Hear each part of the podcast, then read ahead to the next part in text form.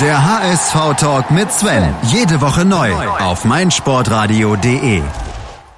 Hallo und herzlich willkommen zum ersten HSV-Talk in 2017. Auch in diesem Jahr möchten wir ein bisschen über den HSV schnacken und auch in diesem Jahr ist mein Name Sven Schulze und ich begrüße euch. Begrüßen tue ich auch zwei Gäste. Zum ersten Mal dabei ist Hendrik Buchheister. Ihr kennt ihn bei Twitter als H-Buchheister und er ist freier Journalist und HSV-Fan. Hallo Hendrik. Ich bin zumindest freier Journalist, muss ich sagen. Als V-Fan nicht? ich hoffe, das ist, das ist kein Ausschlusskriterium. Nein, überhaupt nicht. äh, dann umso ja, mehr sind wir gespannt auf deine Einschätzung. äh, als HSV-Fan kennengelernt habt ihr auch schon hier bei mir äh, den Tobias Schmidt und der ist heute auch mal wieder zu Gast. Toben Schmidt bei Twitter. Hallo Tobias. Ja, hallo, hallo. Ja, fangen wir doch gleich mal an. Äh, Hinrunde äh, ist ja noch nicht ganz zu Ende. Da kommt ja am Wochenende jetzt das letzte Spiel der Hinrunde. Hendrik, wie ist deine Einschätzung HSV-technisch äh, von der Hinrunde?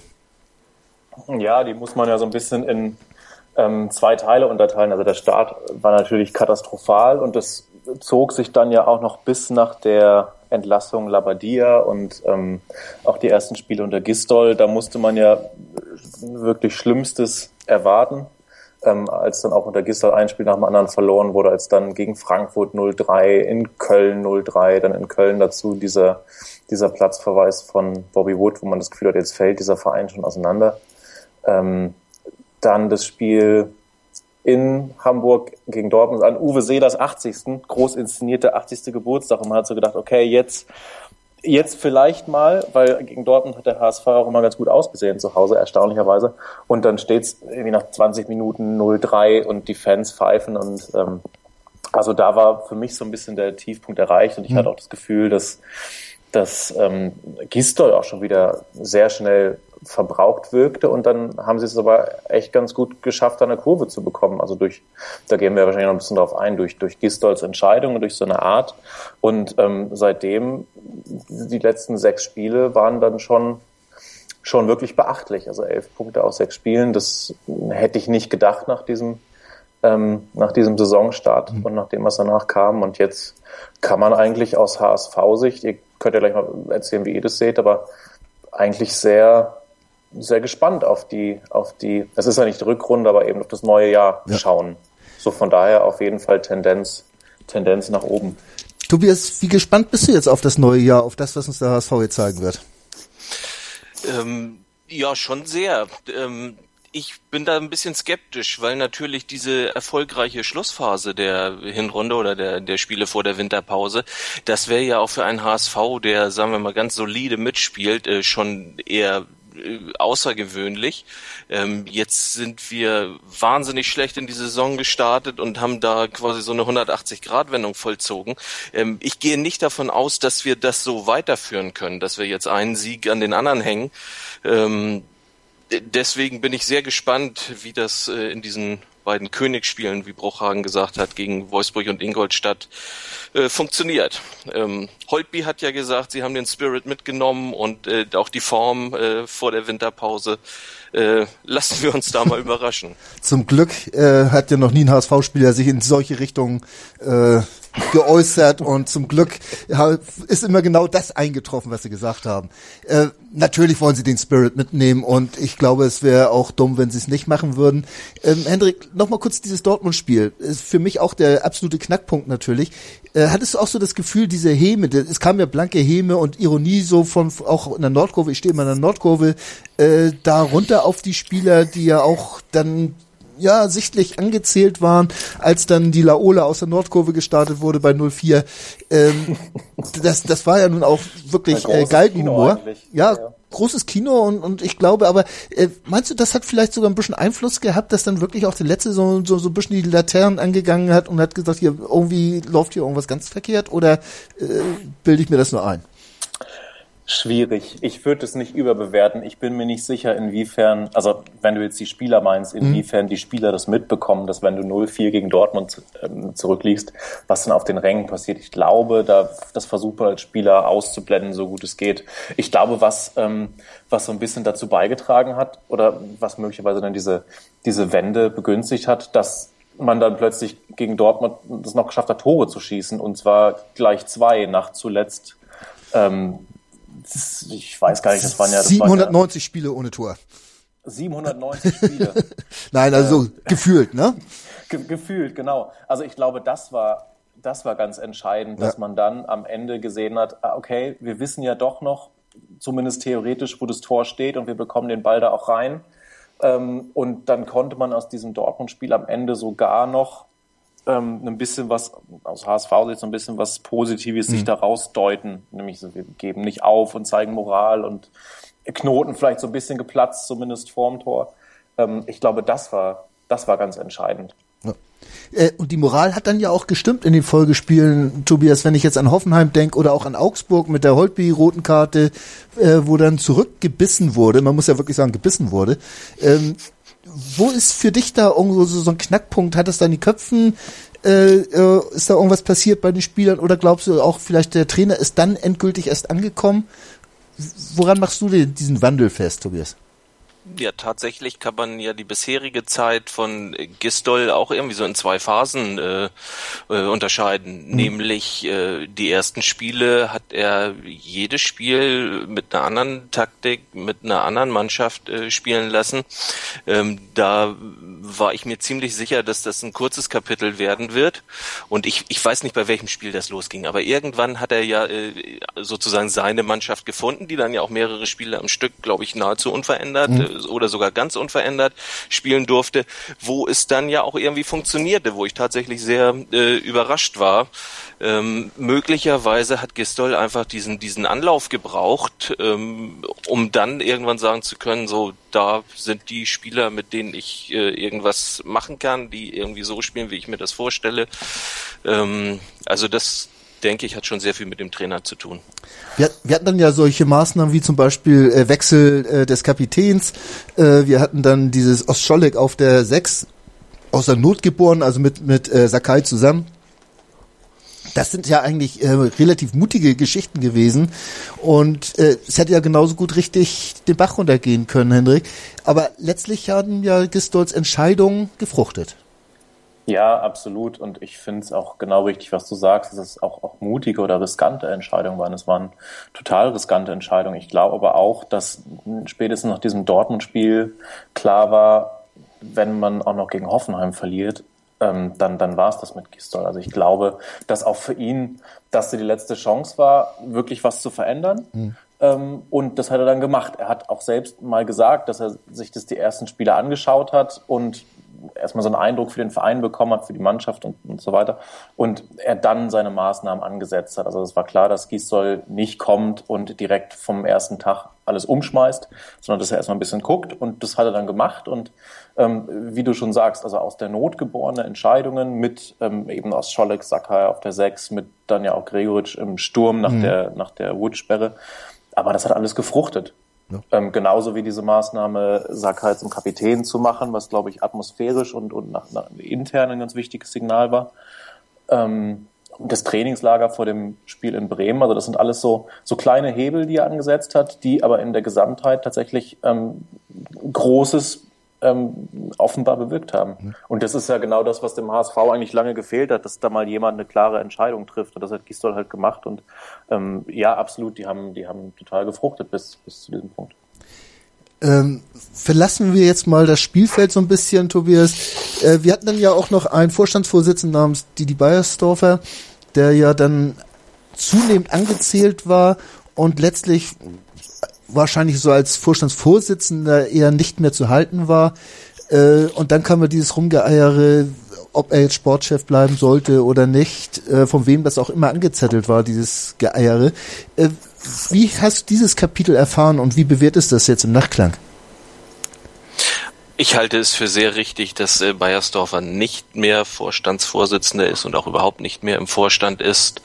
Ähm, ich halte es auch für sehr richtig, dass er nicht als Sportdirektor da ins äh, zweite Glied rückt. Ähm, der Weg dahin war wie üblich beim HSV sehr mühselig. Also ähm, ich behalte die aktuelle Situation für einigermaßen gut, aber nach wie vor haben wir immer so Timing-Probleme. Das kennen wir von den Trainerentlassungen. Wir gehen mit den Trainern noch immer in die Saison, warten vier, sechs Spieltage ab, dann werden sie entlassen. Bei Labadia war es jetzt auch nach dem Bayern-Spiel, was zum Beispiel noch wieder sehr ordentlich war, ja. wo man sich ja auch gefragt hat. Das gleiche war dann bei, bei Bayersdorfer, da war es noch mal ein bisschen stärker ausgeprägt, weil tatsächlich die Frage, ob er Sportdirektor werden soll, dann anstatt äh, Vorstand, ähm, ging ja dann auch darum, ob er es selber will. Ich kann das nicht genau einschätzen, ob das wirklich Thema war oder ob das so geschrieben wurde, weil es gut in die Zeitung passte. Ähm, aber letztlich war diese Diskussion im Gange und sie konnte deshalb im Gange sein, weil sich das sehr lange hinzog. Ja. Das hatte dann ja auch wiederum zur Folge, dass, dass irgendwie äh, Bruchhagen war dann schon halb da, aber noch nicht offiziell vorgestellt, führte auch dann dazu, dass Todd relativ spät ja jetzt gekommen ist, um noch in der Winterpause was bewegen zu können. Also auch das hätte man alles ein bisschen zügiger und klarer handhaben können. Aber äh, da gehört ja auch noch der Aufsichtsrat dazu, sprechen wir ja vielleicht auch noch drüber. Auf jeden Fall sprechen wir darüber. äh, kein HSV-Talk ohne Aufsichtsrat. Nein, Henrik, äh, deine Bewertung dieser Geschichte so im Nachklang, bist du dabei, Tobias, äh, wie er das sieht oder? Ja, absolut, weil ich finde, äh, Timing ist genau das Ding. Das ist beim HSV echt noch ein bisschen schräg. Also diese Labadier-Nummer fand ich total skurril, dass er eigentlich, dass er vor dem Bayern-Spiel schon so angezählt war, dass eigentlich klar war, das ist jetzt sein Finale. Ähm, und dann macht der HSV echt ein gutes Spiel und hätte beinahe, beinahe, beinahe diesen, ja. diesen einen Punkt mitgenommen. Und ähm, hinterher war es dann so eine, eine ganz komische Situation in dieser Interviewzone, wo dann die Journalisten sich mit Spielern und, und Verantwortlichen treffen können. Ähm, da war dann Bayersdorfer da und dann waren die Kollegen auch so, war doch ein klasse Spiel und ist doch für Labadia jetzt eigentlich super, jetzt müssen wir mit dem weitermachen. Und Bayersdorfer war dann schon also dieses Spiel war ja eine Steilvorlage zu sagen, ja, der Trainer hat gezeigt, dass er die Mannschaft erreicht ja. und dass er was bewirken kann. Aber da hat Bayersdorfer dann schon ähm, sehr zurückhaltend agiert und meinte auch, naja, das Problem ist ja, sind ja nicht Spiele gegen Bayern, sondern ich, ähm, ich, ich fasse es jetzt mal sinngemäß zusammen, sondern Spiele gegen Mannschaften, die, die tief drinstehen, ja. gegen Ingolstadt, Darmstadt, solche Geschichten. Also hat eigentlich nach diesem Spiel ähm, was, was man ja sehr gut für Labadier hätte auslegen können, hat er schon gesagt, naja, aber eigentlich sind wir nicht zufrieden. So, da war klar. Die Entscheidung war, war, schon gefallen. Die Entscheidung war schon getroffen. Mhm.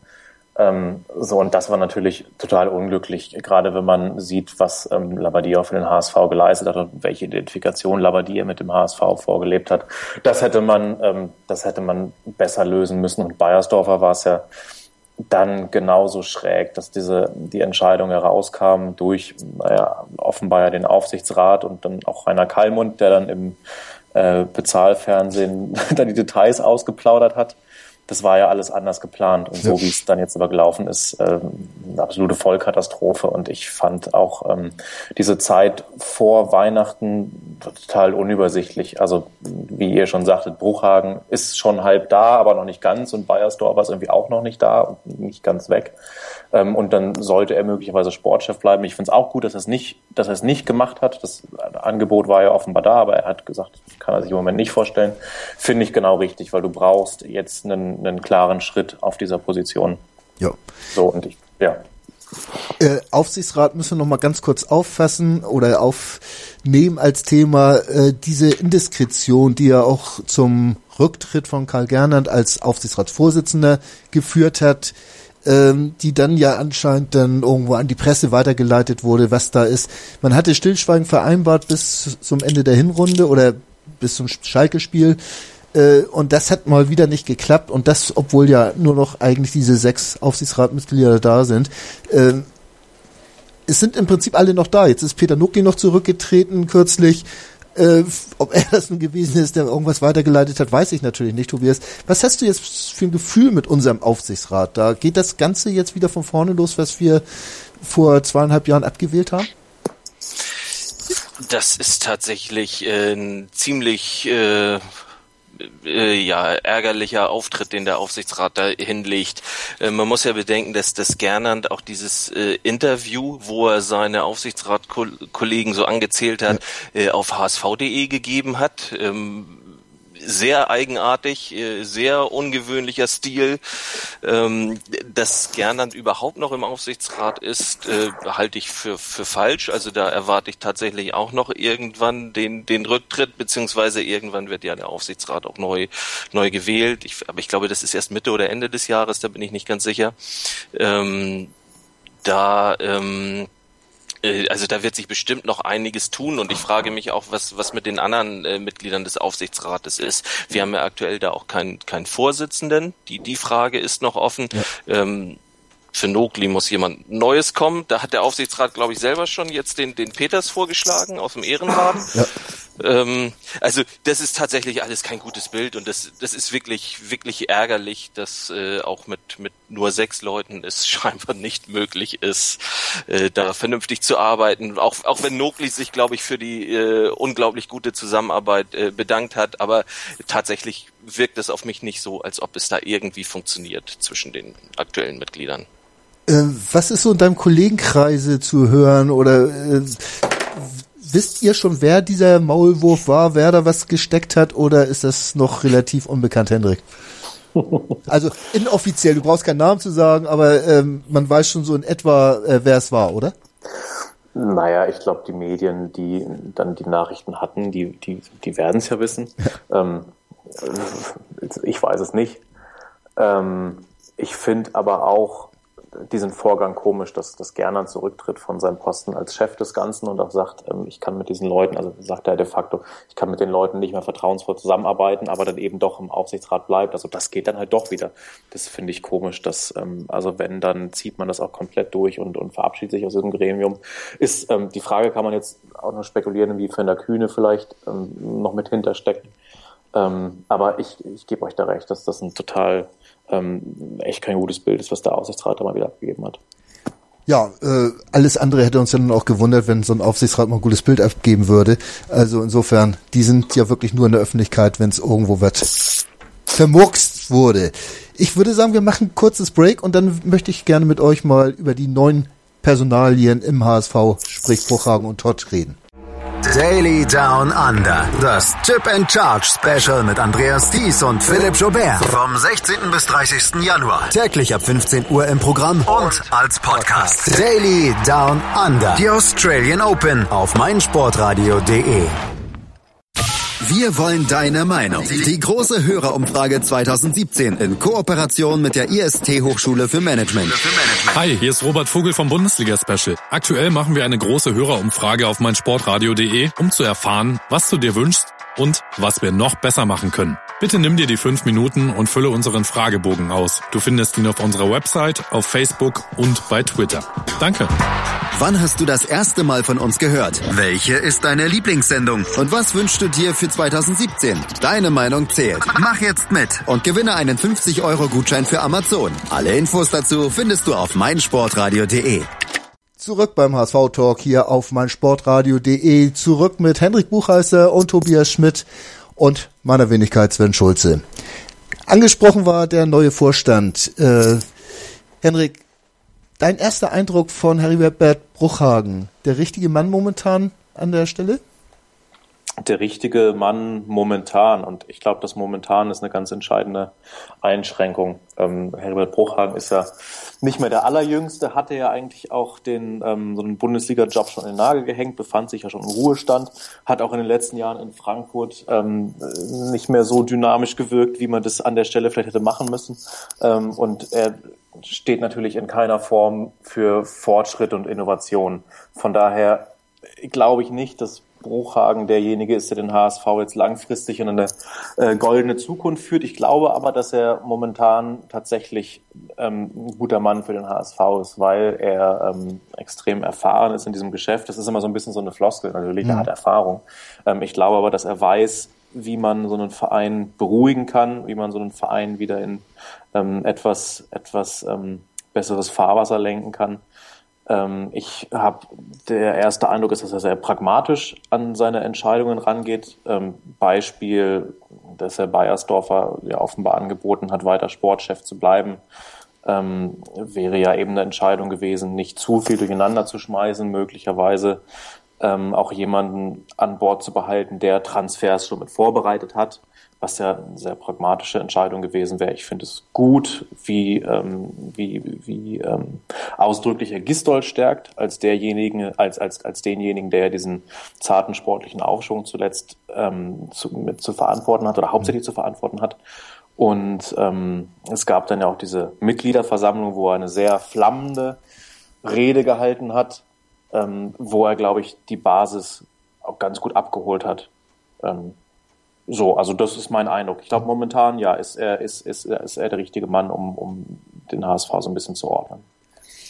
Bruchhang Zitat von der MV, Tom, das war ja, äh, der HSV ist kein Chaosverein, wo er sich vehement dagegen gewehrt hat, dass der HSV so bezeichnet wird und auch äh, gesagt hat, also die Entscheidungen werden schon äh, höchst professionell da gefällt. Ähm, dein Eindruck von Heribert Bruchhagen auf der MV und auch so als Typ, ist er eher der, der Verwalter, Stadtgestalter? Ähm, tatsächlich sehe ich genau darin den großen Unterschied zu Bayersdorfer, dass nämlich Bruchhagen äh, gesagt hat, der HSV ist kein Chaosverein. Und er hat das äh, irgendwie, also als flammend habe ich die Rede nicht empfunden, eher als, als unaufgeregt, so ein bisschen unspektakulär, aber auch angemessen, ähm, aber durchaus äh, sehr klar und, und äh, sehr, sehr treffend, indem nämlich einfach gesagt wird, wir sind kein Chaosverein, wir, ähm, es, es läuft sportlich nicht, aber äh, andere Dinge laufen halt doch vernünftig. Ähm, das sind ja Sachen, die hat Bayersdorfer nie hingekriegt, nach außen zu transportieren irgendwie. Und ich verstehe jetzt auch äh, die Rede auf der Mitgliederversammlung in gewisser Weise als als als Außendarstellung, weil sie natürlich auch irgendwie äh, ähm, äh, nach außen hin bemerkt wird und es ist mhm. nicht nur so eine interne äh, Rede, wo man einfach sich ein bisschen Applaus von den Mitgliedern abholt. Ähm, das ist tatsächlich das, was der HSV, glaube ich, sehr gut gebrauchen kann, nämlich eine Form von Außendarstellung, von Präsentation, die, die ruhig und gelassen, ähm, aber auch nicht blauäugig an die Sache rangeht. Er hat ja in der Rede auch äh, durchaus äh, von dem Worst Case gesprochen, der ja tatsächlich auch immer noch im Raum steht, dass nämlich der HSV absteigt, absteigen kann.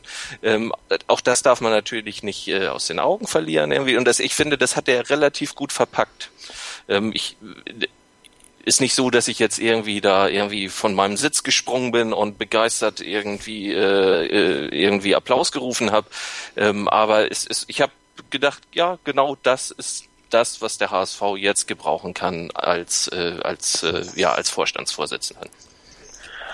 Ich glaube, diese Rede, ich habe die so ein bisschen empfunden als Signal nach nach außen und aber auch nach innen. Also ich glaube, die HSV-Fans und Mitglieder hören das gern, wenn da jemand ist, der sagt, der so ein gewisses Selbstverständnis präsentiert und sagt, wir sind kein Chaosverein, mhm. ähm, unabhängig davon, dass es der HSV natürlich ist. Ähm, und aber auch nach außen hat das natürlich eine Signalwirkung, wenn da nach, nach Bayersdorfer, der immer so ein bisschen zaudernd und ein bisschen unsicher wirkte, ähm, jemand ist, der sich da ganz selbstverständlich hinstellt und sagt, ich werde es nicht zulassen, dass wir hier von der ich habe das neulich nachgeschaut, was er gesagt hat, vom Augsburger Boten bis zur Glocke in der Provinz als Chaosverein dargestellt werden. Ähm, also das jetzt mal unabhängig davon, ob der HSV ein Chaosverein ist oder nicht. Ähm, allein, dass er so ein Statement abgibt, das ist ja das, das, das ist ja erstmal eine Aussage. Mhm. Das ist eine Aussage, die, ähm, die nach innen und außen eine gewisse Wirkung hat. Ja äh, und auch irgendwo vielleicht auch die Mitarbeiter stärkt und auch äh, irgendwo sagt, jetzt hier auch ein, auch einen Strich zieht, ne? Hab ich so das Gefühl gehabt, äh, als ich sie mir im Real Life angehört habe, die, die Rede, äh, dass er wirklich einen Strich zieht und sagt, hier, pass mal auf, wir arbeiten jetzt solide. Ab heute, wir wollen sehen, langfristig, dass wir dieses Ungleichgewicht zwischen äh, Ausgaben und Leistungen in Ordnung bringen und so weiter und so fort. Das sind ja eigentlich Sachen, die wir eigentlich vor zweieinhalb Jahren schon erwartet haben, Tom. Tom. Ähm, ja, ähm, man muss die Rede auch in Kombination mit dem Bericht von Wettstein noch sehen, mhm. der ja die, die Finanzen da äh, ähm, sehr trocken äh, und humorlos äh, erläutert hat. Er hat ja gleich auch im Beginn seines Berichts gesagt, irgendwie hier wird nichts äh, mit äh, rheinischer Frohnatur, ich weiß nicht genau, wie er den Einstieg da gewählt hat, irgendwas in der Art, sondern er hat ganz trocken da seine Präsentation gehalten. Und wenn man das dann mal vergleicht zum Auftritt äh, von, von was weiß ich, Bayersdorfer oder Gernand auch, der auch ja auf einer der äh, letzten mit Mitgliederversammlung äh, so, einen, so einen relativ arroganten Auftritt hatte, wo, wo er gesagt hat, irgendwie, er muss hier ja auch keine Auskunft geben und so weiter. Das sind einfach, also da liegen Welten dazwischen irgendwie. Das, auf dieser Mitgliederversammlung, was Bruchhagen und Wettstein da gemacht haben, ähm, unabhängig von dem, was, was, was inhaltlich dahinter steckt, aber mhm. der ganze Auftritt, er war ausführlich, ähm, er war ähm, äh, äh, na, wie soll ich sagen, äh, also, äh, also wirklich, er ging auf die Mitglieder, beide gingen auf die Mitglieder zu, auf die Mitglieder ein und das war von der Darstellung her erstmal schon, schon wirklich ein ganz anderes Bild, als, als die AG noch vorher abgegeben hat. Man hatte auch das Gefühl, es wollte, sollte nichts beschönigt werden. Also ich denke mal, das war doch schon relativ nüchtern und, und auch, äh, ja, also nicht, nicht zu schmeichelnd, äh, Hendrik, oder liege ich da falsch?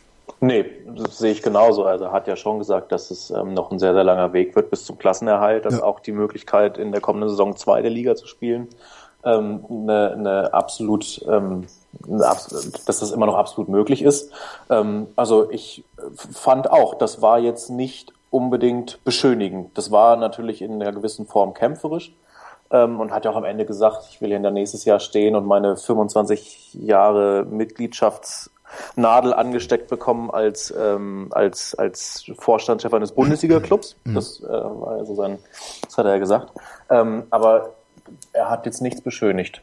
Also, wie gesagt, diese Sache mit dem, wir sind kein Chaosverein, das äh, kann man jetzt sehen, wie man will, aber die sportliche Situation ähm, hat er schon, hat er klar benannt. Und das Zweite, was ja sehr interessant war bei dieser MV, äh, wenn wir die jetzt gleich mal mitnehmen wollen, äh, das war diese, dieser kühne Vertrag von Anfang der Saison, äh, wo jetzt endlich mal Ross und Reiter genannt werden, in, unter was für Voraussetzungen der HSV dieses Geld zurückzahlen sollte, äh, Tom. Also äh, dreimal Europapokal in den nächsten sechs Jahren. Äh, das wird dann unter erfolgreich verstanden. Ähm, ja, es ist eigentlich kein schlechter Deal für den HSV, weil so richtig rechnen wollen wir damit momentan noch nicht, ne? Oder? Ich finde das wirklich außergewöhnlich, irgendwie äh, so, so ein Darlehen an, an solche Konditionen zu knüpfen, ist natürlich bei, bei einem Sportverein nicht so ganz abwegig, aber es ist, es hat schon ein bisschen was irgendwie von, von Glücksspiel. Ähm, ich weiß auch gar nicht, wie das so richtig funktioniert, wenn wir es nicht zurückzahlen. Irgendwie nach wie vor findet man keine äh, Informationen, als was dann das Geld eigentlich gilt. Ist ja. das eine, eine Schenkung, wird dann immer gefragt oder äh, ähm, also da fehlt mir tatsächlich dann auch, glaube ich, der äh, finanzielle äh, Einblick, äh, was, was das genau bedeutet.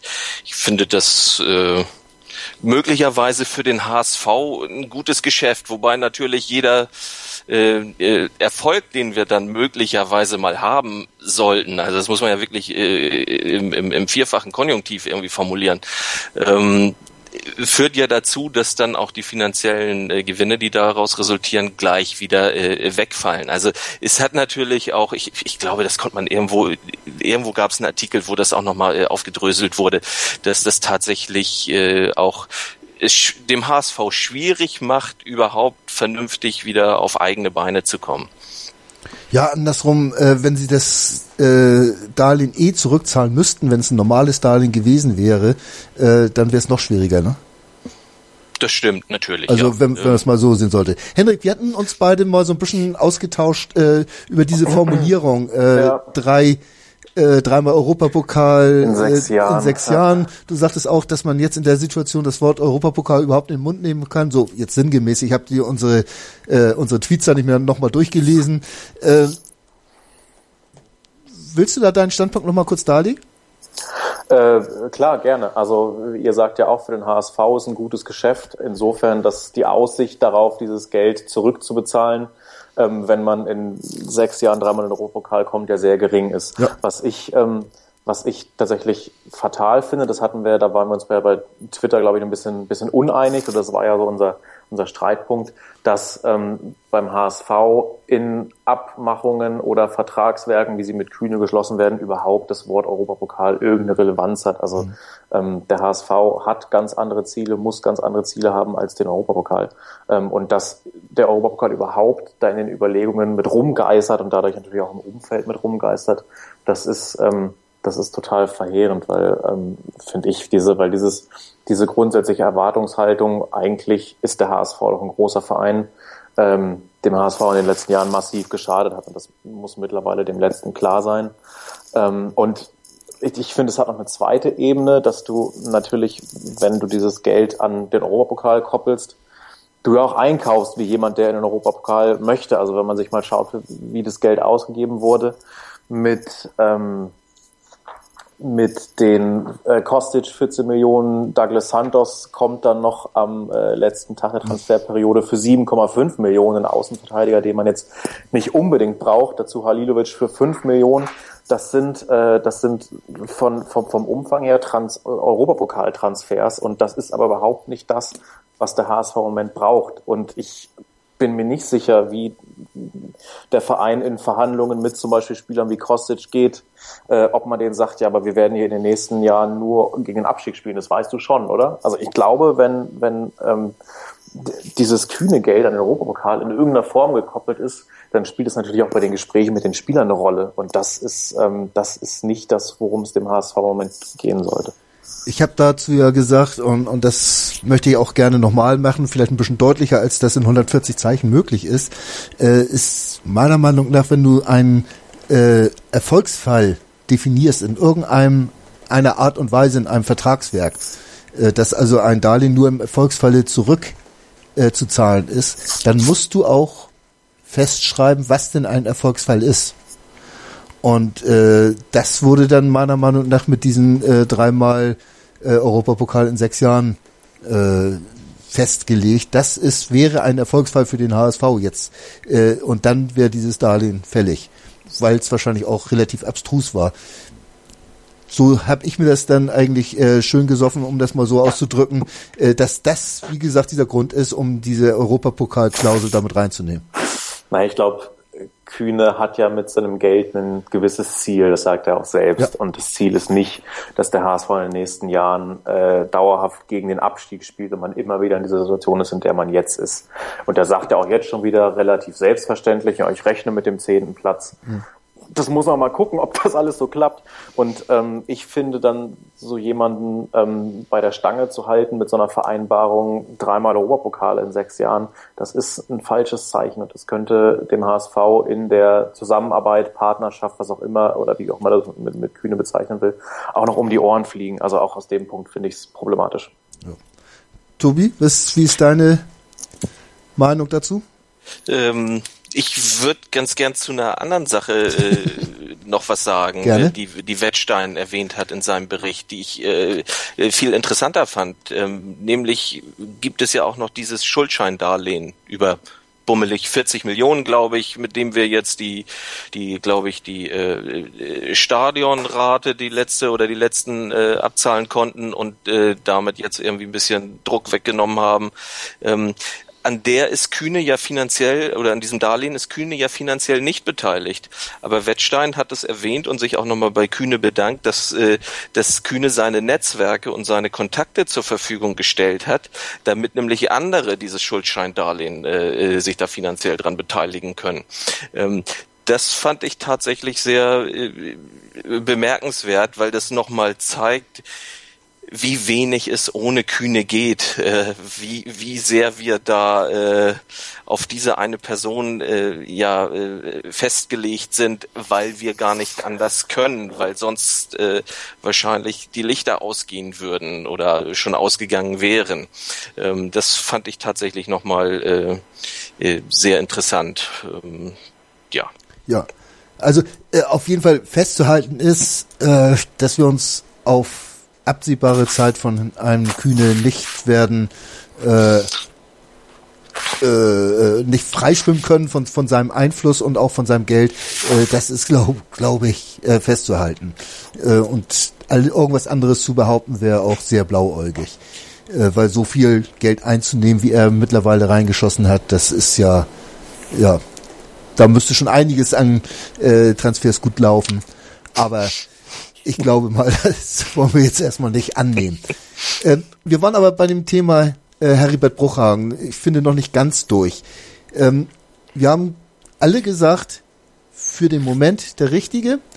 Äh, Henrik, wie, wie lange gibst du ihm? Sind das diese zwei Jahre, die er Vertrag hat, um den HSV jetzt wieder äh, in die Richtung zu bringen? Oder meinst du, es können doch schon drei bis fünf werden? Schwierige Frage. Ich glaube, dafür muss man erstmal sehen, wie das jetzt alles anläuft, wie die Zusammenarbeit mit Todd anläuft, wie äh, möglicherweise jetzt dieses erste halbe Jahr, ähm, beziehungsweise jetzt einfach die Bundesliga-Rückrunde läuft. Und ähm, dann kann man vielleicht schon mehr sagen. Ich würde grundsätzlich erstmal sagen, ja, das ist der Zeitrahmen, ähm, weil dann ist er 70 und dann muss man, glaube ich, ohnehin neu gucken. Also ich würde über diesen, über diese, über diesen Zeitrahmen tatsächlich erstmal nicht hinausblicken. So, aber das ist in HSV-Jahren gerechnet, zwei Jahre. Da kann ja schon eine Menge passieren. Ähm, so von daher glaube ich, ist es auch aus Vereinssicht okay, erstmal nur auf diese zwei Jahre zu schauen. Äh, wir holen noch mal tief Luft und dann würde ich gerne noch ein paar Worte zu Jens Todt verlieren. Jo. meinsportradio.de präsentiert Block und Spike live, das DVV Pokalfinale 2017. 2017. Daniel Hör und Daniel Schmidt, Daniel Schmidt, kommentieren am Sonntag, den 29. Januar, das Volleyball-Event zum Jahresstart. Live. Live aus der SAP Arena in Mannheim. Als Experte am Mikrofon erwartet dich Jan Röhling von der U19 Nationalmannschaft. Sei dabei, wenn es ab 13.40 Uhr heißt das Finale der Frauen. Schweriner SC gegen den MTV Stuttgart. Und im Anschluss die Männer. Der BR Volleys gegen den VfB Friedrichshafen. Das DVV Pokalfinale 2017. Live auf meinsportradio.de, im Web und in der App. Eine der ältesten und vornehmsten Sportarten der Welt. Live zum Jahresstart auf meinsportradio.de. Rugby. Die deutsche 15er Rugby-Nationalmannschaft der Frauen gegen das Team der British Army. Der British Army. Sei dabei, wenn Andreas Thies und Nationalspielerin Vivian Bahlmann für dich den Jahresauftakt der deutschen Rugby-Frauen in Heidelberg kommentieren. Am 21. Januar ab 15 Uhr live auf meinsportradio.de. Im Web und in der App. Zurück beim HSV-Talk hier auf meinsportradio.de. Ja, äh, neuen Sportdirektor haben wir, Jens Todd. Tobi, dein erster Eindruck, äh, ist das der Sportdirektor an Bruchhagens Seite, der passt? Also aus dem bisschen, was ich äh, jetzt schon so von ihm gehört habe, was er auch selber äh, irgendwie schon in irgendwelche Mikrofone gesprochen hat, passt er, glaube ich, ganz gut zu Bruchhagen. Also er hat auch so eine etwas äh, unaufgeregte Art. Ähm, das gefällt mir erstmal sehr gut. Ähm, man kann ja leider noch nicht so ganz ganz viel äh, über ihn sagen. Ich meine, er ist jetzt äh, Anfang Januar äh, dazugekommen, da war der Mavrei äh, schon schon durch. Wir haben jetzt den Papadopoulos äh, Transfer. Ich, ich weiß gar nicht, wie sehr der jetzt schon vielleicht auch auf seine Kappe geht. Ähm, also so ganz viel kann man ja jetzt noch nicht dazu sagen, was, was er irgendwie für den HSV geleistet hat.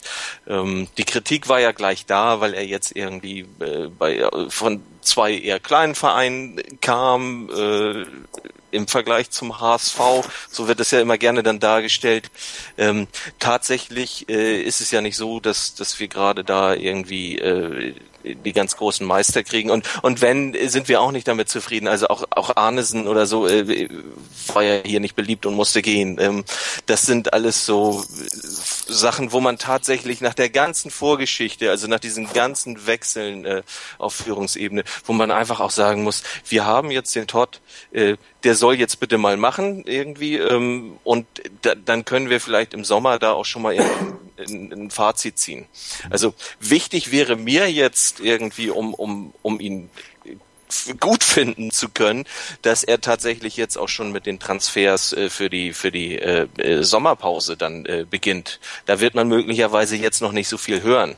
Ähm, gab ja jetzt den, den, den Süle-Transfer zu, zu den Bayern, wo, wo dann auch gesagt wurde, die sind jetzt schon äh, eben mit dem. Sommer beschäftigt. Es ist ein bisschen andere Liga und alles kann gar kein gar keine Frage, aber äh, tatsächlich ist, ist sind wir da wieder beim Timing. Wir hinken so ein bisschen hinterher und da würde ich von Todd erwarten, dass er das jetzt äh, vielleicht auch mal so ein bisschen bisschen korrigiert. Er muss natürlich sich jetzt noch mit der aktuellen Transferphase beschäftigen, aber dann auch schnell umswitchen Aber er wird ja nicht Sommer. die Möglichkeit haben, rechtzeitig anzufangen, weil dafür müsste der Klassenhalt rechtzeitig feststehen, ne? Dann, damit das er weiß, für welche Liga er denn einkaufen darf.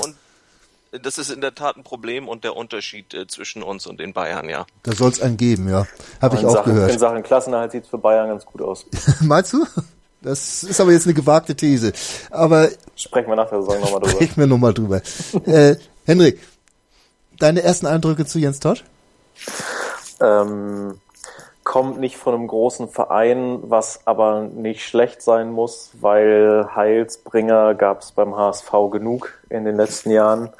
Ähm, hat gerade beim KSC eigentlich sehr gute, sehr solide Arbeit geleistet. Gilt als jemand, der ein guter Netzwerker ist, hat in Karlsruhe eine gute Transferbilanz.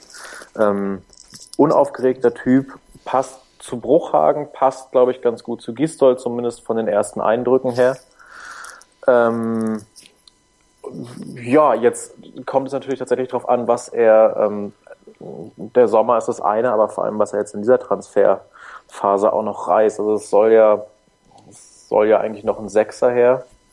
Ähm, und wenn er da irgendjemand präsentiert, Sechser sind ja ohnehin schwer zu bekommen und gerade im Winter noch schwieriger, wenn er da auch jemand präsentiert, das wäre natürlich für ihn zum Einstand super. Mhm. Ähm, ja. Aber das wäre nicht super, wenn er Nigel de Jong jetzt verpflichtet. Ähm, ich das glaube, wär, das wäre nicht super. ich habe auch das Gefühl, dass ähm, wie er sich äußert, er da schon recht klar ist, dass man jetzt eben kein ähm, nicht aus Aktionismus irgendwas irgendwas total Blödes macht, sondern dass er auch sagt, wir lassen uns da jetzt nicht treiben und wenn sportlich und finanziell passt, dann dann machen wir das. Ich glaube, der hat da einen recht realistischen Blick ähm, und und das kann dem HSV eigentlich nur gut tun. Ja. Dann gucken wir doch mal auf das bisherige Personalkarussell beim HSV. Also Kleber und Spahic sind weg, beziehungsweise Spahic ist beurlaubt. Ist vielleicht auch nochmal so ein Thema, äh, um Gistol äh, in die Bütt zu holen, hier zu uns ins Gespräch nochmal zurückzuholen. Ähm, diese Spahic-Suspendierung hat sich ja nicht unbedingt auf jeden Fall nach außen hin abgezeichnet, Tobi. Äh, hat dich das auch so ein bisschen überrascht? Ja, so plötzlich, wie das gekommen ist äh, und vermeldet wurde, schon. Ähm, das, da hätte ich jetzt so nicht mit gerechnet. Finde ich aber tatsächlich gut. Also ich meine, dass da irgendwie immer so eine gewisse Unruhe herrschte ähm, mit mit mit Spahic, das konnte man ja regelmäßig äh, nachlesen. Ähm, äh, scheinbar hat es dann auch tatsächlich äh, so gar nicht mehr funktioniert ähm, und insofern nur richtig. Ich mochte auch den Spielaufbau von Sparhatch nicht, der immer so gelobt wurde. Da habe ich nie so viel Gutes gesehen.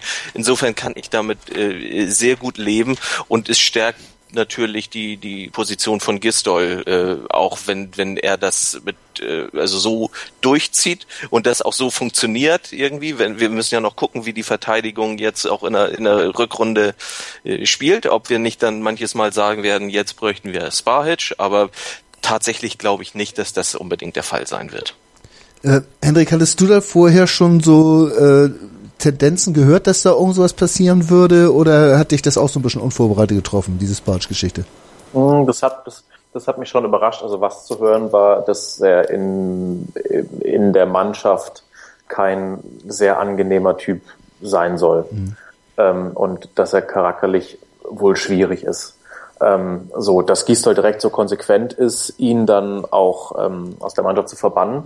Das hat mich dann schon überrascht, aber wie er auch sagt, stärkt natürlich total Gisdol, spricht dafür, dass er seine Entscheidungen sehr konsequent durchzieht, ähm, zumal ja jetzt gerade in der Innenverteidigung kein, kein Überfluss an, ähm, an, an guten Spielern herrscht. Von daher sportlich hat sich diese, diese Suspendierung sich jetzt nicht aufgedrängt, sondern ist eher riskant. Aber wenn Gistol zu diesem Schluss kommt, dass, ähm, dass das nötig ist, dass es möglicherweise charakterlich nicht passt, dann ist es absolut die, die richtige Entscheidung. Merke Maffrey als Nachfolger äh, und wohl als der gesetzte zweite Innenverteidiger momentan äh, muss man, glaube ich, nicht viel zu sagen. Unheimlich solider, unheimlich äh, guter Transfer, Tobias. Ja, für einen Transfer in der Winterpause ähm, wirklich sehr gut. Hat bei Köln glaube ich, jedes Spiel gemacht, auch jedes Spiel über 90 Minuten.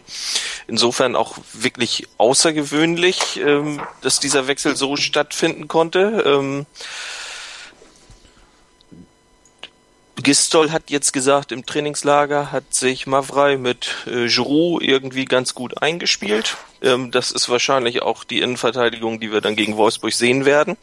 Ähm, da bin ich sehr gespannt. Also es ist ja jetzt nicht so, dass wir äh, unsere Innenverteidigung wirklich äh, verstärkt oder oder breiter aufgestellt haben. Äh, Kleber und und und, und Sparhic sind weg. Ähm, dafür haben wir jetzt Maffrey und Papadopoulos. Ähm, das der findet so ein Austausch statt. Das lässt sich noch schwer einschätzen. Also ähm, knapp kann das allemal sein, wenn sich da jemand verletzt. Ähm, und ob das dann gleich so funktioniert, ob sagen wir mal, ob so ein Trainingslager äh, bei Sonnenschein äh, jetzt vergleichbar ist mit einem Spiel in Wolfsburg, wo wahrscheinlich Minusgrade herrschen werden, äh, und ob das dann gleich alles so funktioniert, wie man sich das im Trainingslager vorgestellt hat, das, das muss man sehen. Aber tatsächlich ist das ein guter, ordentlicher äh, äh Transfer, ja. Ja, ich glaube, da brauchen wir auch gar nicht weiter zu reden, es sei denn, Hendrik, du möchtest da noch was fügen. ich kann natürlich nur zustimmen. Und ja. du meintest ja ähm, wohl gesetzter zweiter Innenverteidiger. Ich würde so sagen, sogar sagen gesetzter erster Innenverteidiger. Also kommt aus Köln, der ja. ähm, mit drittbesten Abwehr der Liga hat da jedes Spiel gemacht ähm, und sollte gesetzt sein. Sollte gesetzt sein. Der zweite Innenverteidiger, der gekommen ist, Kyriakos Papadopoulos. Ich hoffe, ich habe es wieder mal richtig ausgesprochen. Ähm, nennen wir ihn Papa, ist äh, eine unheimlich teure Geschichte. Für fünf Monate, zwei Millionen sind im Gespräch, also anderthalb Millionen, glaube ich, äh, Gehalt und eine halbe äh, Leihgebühr. Ähm, Hendrik, wie siehst du das? Ist das wieder so ein Rückfall in so eine Drimmage-Geschichte oder ähm, ist das aus der Not geboren? Musste man diesen Weg gehen? Der Vergleich mit Drimmage drängt sich so ein bisschen auf, finde ich auch. Wobei auch Drimmage, als er kam, ja, es, spielerisches Potenzial hat er auch Drimic. So, ich finde, ähm, Papadopoulos ist schon riskant für das Geld und vor allem mit seiner Verletzungsgeschichte mhm. und ähm, den Umstand betrachtet, dass er ähm, keine Spielpraxis hat. Es wird jetzt natürlich angeführt, dass er die Vorbereitung mitgemacht hat, aber de facto hat er keine, keine Spielpraxis. Und ähm, ich finde, das ist, es ist riskant, es ist teuer, es ähm, kann funktionieren mit ihm als Backup möglicherweise. Das hat Gistol ja heute angedeutet, was, was ihr auch gerade schon sagtet, dass Giroud und Mavrei sich eingespielt haben. Also ich, ich, sehe das als deutliches Zeichen dafür, dass die beiden dann auch in Wolfsburg spielen werden und Papadopoulos dann ähm, möglicherweise als Backup sich so langsam rantastet. Aber das finde ich riskant ähm, und ich finde grundsätzlich jetzt mit diesen zwei Neuen bei zwei Abgängen auch in der, in der Abwehrzent oder einem Weggang und eben dem suspendierten Spike, ist es schon immer noch extrem auf Kante genäht, ja. was, ähm, was, was da in der, in der Abwehrzentrale passiert beim HSV, zumal ja auch Jung noch verletzt ist und erst nächste Woche wieder ins Training einsteigen soll, ins Mannschaftstraining. Mhm. Ähm, und es ja vor der Transferphase im Winter ja das, das erklärte Ziel war, da ähm, die, die Innenverteidigung und das defensive Mittelfeld zu stärken. Und das ist qualitativ, glaube ich, passiert, vor allem durch Mavrei, aber quantitativ eben nicht. Mhm. Und da sehe ich dann tatsächlich das Risiko. Ist ja vielleicht auch noch ein bisschen Zeit, was zu machen, aber wie wir auch schon gesagt haben, ja, ein bisschen. aus Aktionismus irgendwas zu machen, ist wahrscheinlich nicht der richtige Weg. Da muss man dann auch ein bisschen mit Augenmaß beigehen. Ähm, Gehen wir nochmal zu den möglichen Abgängen noch. Äh, Im Gespräch sind Halilovic, äh, Hand und, äh, achso, Bahui war das noch. Äh, Tobias, glaubst du, dass die noch gehen? Was, wie ist da dein Erkenntnisstand? Also ich kann mir das gut vorstellen. Ich glaube, mit Halilovic äh, wird das nichts mehr. Wenn er denn geht, äh, können wir uns äh, als letzte Frage zu ihm noch überlegen, ob er in der Reihe der wichtigsten HSV-Spieler vor oder nach Thiago Neves einsortiert wird. Ähm, aber da ist, das zeichnet sich nicht ab, dass, dass sich da noch was ergibt. Also wenn da ein Wechsel stattfindet, dann ist das wohl okay. Ähm, wird vermutlich ja sowieso eher eine Laie sein oder so. Ähm, bei Hand finde ich es persönlich ein bisschen schade. Ähm, aber ich sehe auch ein, dass, dass auch das nicht mehr so richtig ähm, funktionieren wird. Könnte mir aber vorstellen, dass wir in der Rückrunde vielleicht, wenn, wenn wir im Mittelfeld irgendwie nochmal den einen oder anderen Ausfall haben, uns vielleicht einen Spieler wünschen würden, der so ein bisschen mit Ruhe und Übersicht äh, da äh, zu Werke gehen könnte. Aber auch da hätte ich vollstes Verständnis. Auch das ist zumindest jetzt in der Hinrunde war da nichts zu sehen, dass, dass das irgendwie hätte nochmal funktionieren können. Ja, und bei Bahui, hm, irgendwie schade. Also äh, das sah ja teilweise durchaus immer ganz gut aus, aber ähm, irgendwie scheint es ja dann doch auch nicht für, für die erste Mannschaft so auf Dauer äh, zu reichen. Warum auch immer, ähm, weiß ich nicht. Ähm, ich, da weiß ich ehrlich gesagt auch gar nicht, äh, gibt es da einen anderen Verein, der im Moment Interesse hat? Ähm, ich habe auch noch nichts gehört. Also bei, bei Hui wohl nicht. Nee, ne? ähm, bei den anderen beiden gibt's halt diese, diese ähm, bei, bei ähm, Halilovic dieses Ausleihgeschäft, was im Gespräch ist, und bei Hand eben die Türkei. Genau. Ähm, und bei Bahui wohl noch nichts. So, ich habe jetzt, ähm, wenn ich es richtig verstanden habe, scheint sich da wohl noch was zu tun bei, bei einem der drei oder möglicherweise auch bei, ähm, bei Hand und Halilovic, aber auf ja. Bahui, glaube ich, werden wir erstmal sitzen bleiben. Ja. Vielleicht passiert ja bei äh, Bahui noch sowas, dass er sich doch noch ein bisschen entwickelt. Ich hatte auch das Gefühl, dass da ein bisschen Potenzial wäre, aber es wurde halt immer nur angedeutet und nicht wirklich gezeigt. Ne? Ähm, wir sind uns einig, dass äh, wenn noch irgendwas passieren muss, dann auf der 6 oder in der Innenverteidigung, also wenn da noch ein Zugang kommen sollte, aber da, ich glaube, da reden wir schon seit Anfang der Saison drüber. Insofern äh, müssen wir das jetzt nicht als Sensation verkaufen. Ähm, wenn wir jetzt mal davon ausgehen, wir gehen so in die Rückrunde, wie der Kader momentan zusammengestellt ist, vielleicht noch mit dem einen oder anderen Abgang, ähm, bleibt immer noch diese du hast es eben schon gesagt, Hendrik, äh, auf spitz genähte Innenverteidigung beziehungsweise sechs, weil auch auf der sechs äh, so, so ein Alvin Eckdahl weiß man ja auch nie, macht er wirklich von diesen 16, äh, 18 Spielen, die jetzt anstehen, macht er da wirklich 15 von oder sind das wieder nur sechs, ne? Ja, absolut. Also auch bei ihm fußballerisch natürlich echt ein, richtig guter, einer der dem HSV gut tut, aber auch verletzungsanfällig und ähm, also ich würde mich jetzt nicht darauf verlassen, dass der die ganze Rückrunde durchspielt. Von daher, ähm, ja, ist da absolut noch Handlungsbedarf. Ja. Gut, ich glaube, dann können wir dieses Thema auch so ein bisschen beiseite packen und uns mal dem kommenden, den ersten Gegner widmen. ja? Darf ich noch einmal einhaken? Gerne. Habt ihr eine Meinung zur Torwartfrage? Haben wir eine Meinung zur Torwartfrage? Ja, Tobias, gehe ich gleich mal weiter. Ich habe ja hier sowieso keine Meinung, ich stelle nur doofe Fragen. Äh, Adler Martinia, jetzt ist ja Adler wieder verletzt, also kann er eh nicht spielen, deswegen hat sich das ja auch so ein bisschen erübrigt. Äh, so hat sich Gistol ja auch geäußert heute in der, in der PK. Äh, wie ist deine Meinung? Ja, tatsächlich hat es sich ja wirklich von alleine da äh, geklärt, wer, wer im Tor steht. Ähm, es, es, es gab ja diesen Zweikampf überhaupt nicht, den man sich im Trainingslager vielleicht gewünscht hätte.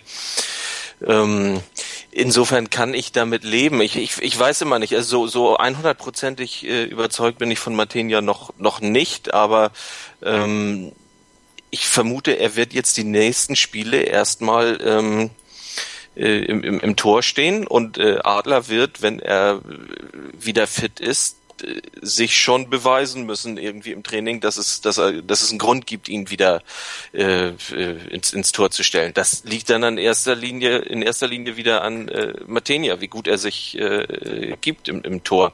Aber so eine richtige Meinung habe ich dazu eigentlich nicht. Dropny würde ich gut finden, aber das ist jetzt nicht irgendwie Thema. Hm. Lassen wir mal. Schönen Gruß ja, an Tanja. Wo spielt der jetzt eigentlich? Ich habe keine Ahnung, wie dieser komische Verein heißt. Äh, egal äh, vergessen wir den. Äh, ja, äh, Torwartfrage ist natürlich gegeben äh, oder eben nicht gegeben durch durch Adlers erneute Verletzung. Ähm, er wird ja wahrscheinlich jetzt in den nächsten 14 Tagen irgendwann mal zurückkommen. Aber was dann passiert, ich glaube, das liegt jetzt wirklich eindrucksvoll, wie Tobi das gesagt hat, bei Matenia, wenn er die ersten zwei Spiele jetzt wirklich gut spielt, äh, wird Gistol wahrscheinlich nicht wechseln können, oder? Hendrik, wie siehst du's? Ähm, ja, können, können. Ja, ja können. Schon mit dem ja. Argument, dass Adler der erfahrene Mann und eigentlich der Platzhalter ist. Ähm, oder der, der, die, die etatmäßige Nummer eins. Ich finde grundsätzlich macht Martin ja echt einen guten Job. Der ja. hat im letzten, in der letzten Saison in Darmstadt schon gezeigt, dass er ein vollwertiger Bundesliga-Torwart ist. Der hat jetzt in den Spielen, in denen er drin war, eigentlich durchgehend gut gehalten. Und ich finde Adler schon, ähm, riskant, wenn es um Rauskommen geht, wenn es um, ähm, um Strafraumbeherrschung geht. Oder hat er schon die ein oder andere ähm, rote Karte sich eingefangen, den einen oder anderen Strafstoß verursacht. Und ich finde, ähm, so viele Fehler kann Martin ja gar nicht machen, als dass man es nicht mit ihm riskieren sollte.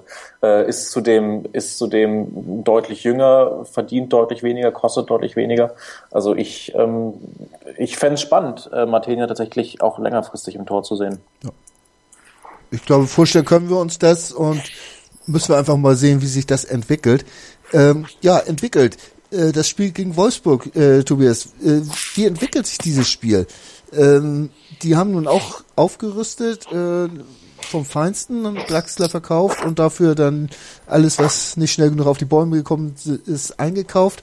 Ähm, wie stellst du das jetzt vor? Sind die jetzt wieder erstarkt, Wolfsburg, oder kommt es jetzt auch auf dieses erste Spiel an, wie der Ver Verlauf der, äh, oder die, die Saison für die Wolfsburger verläuft? Wahrscheinlich hat schon der Abgang von Draxler gereicht, um Wolfsburg wieder stärker sein zu lassen. Ähm, wenn man dann sich noch diese vier Transfers das glaube ich, äh, bei denen im Moment anguckt, ich, ich glaube, einer ist so ein bisschen mit Perspektive, während die drei anderen, ähm, äh, glaube ich, so Direktverstärkungen sein sollen. Ähm, das ist dann natürlich sehr schwierig zu sagen. Äh, ich habe jetzt kein Trainingslager von Wolfsburg verfolgt. Ich weiß nicht, inwieweit es da schon irgendwie Erkenntnisse gibt, ähm, ob die ob die schon gut eingebunden sind, die neuen Spieler. Aber tatsächlich muss man damit rechnen, dass Wolfsburg gleich zu Anfang ein ziemlich starker Gegner sein wird. Ähm, ist tatsächlich eine ziemliche, ziemliche Wundertüte, also durch diese äh, neuen Transfers. Hendrik, wie ist deine Meinung? Ähm, ja, eigentlich ähnlich. Also ich finde, es sind, es ist ein totales Wundertütenspiel, weil du bei beiden Mannschaften nicht so richtig weißt, was da passiert. Und ich finde es aus, aus, aus der Perspektive total spannend.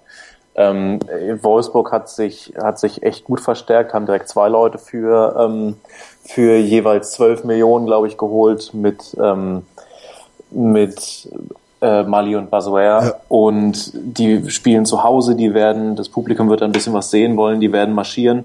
Der Weggang von Draxler war ganz wichtig für die Stimmung intern, aber glaube ich auch grundsätzlich im ganzen Verein und auch ähm, unter den Fans. Ähm, ich habe das Gefühl, dass der neue Manager Olaf Rebbe dann einen sehr ähm, sehr ruhigen, aber guten Job macht bislang und ich könnte mir auch vorstellen, dass ähm, dass, dass Wolfsburg im, im ersten Heimspiel da richtig Gas gibt und äh, direkt mal ein Statement setzen will. Wollen werden sie es auf jeden Fall. Mal gucken, ob sie können. Äh, du, wie geht das Spiel aus in Wolfsburg und wo landet der HSV am Ende der Saison?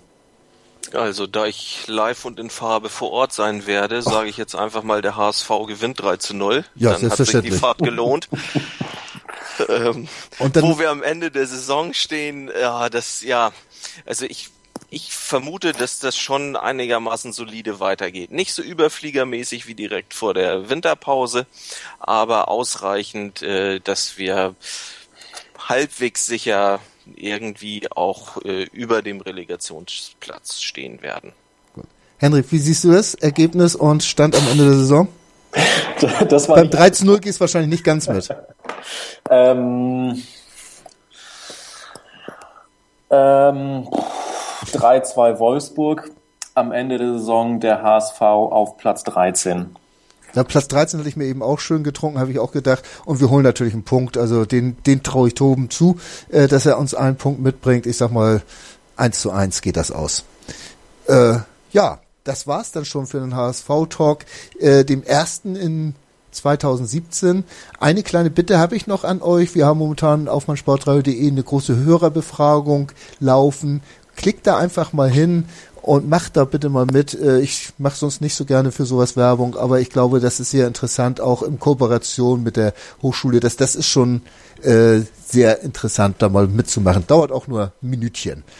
Für heute möchte ich mich ganz herzlich bei Hendrik und Toben bedanken, dass ihr da wart. Ich glaube, es war doch, doch noch einiges zu beschnacken und äh, es ist einiges dabei rumgekommen. Und ja, für heute soll es das gewesen sein. Herzlichen Dank und bis zum nächsten Mal. Tschüss. Moin. Moin. Hast das Spiel gesehen? Ja. War ganz gut, ne?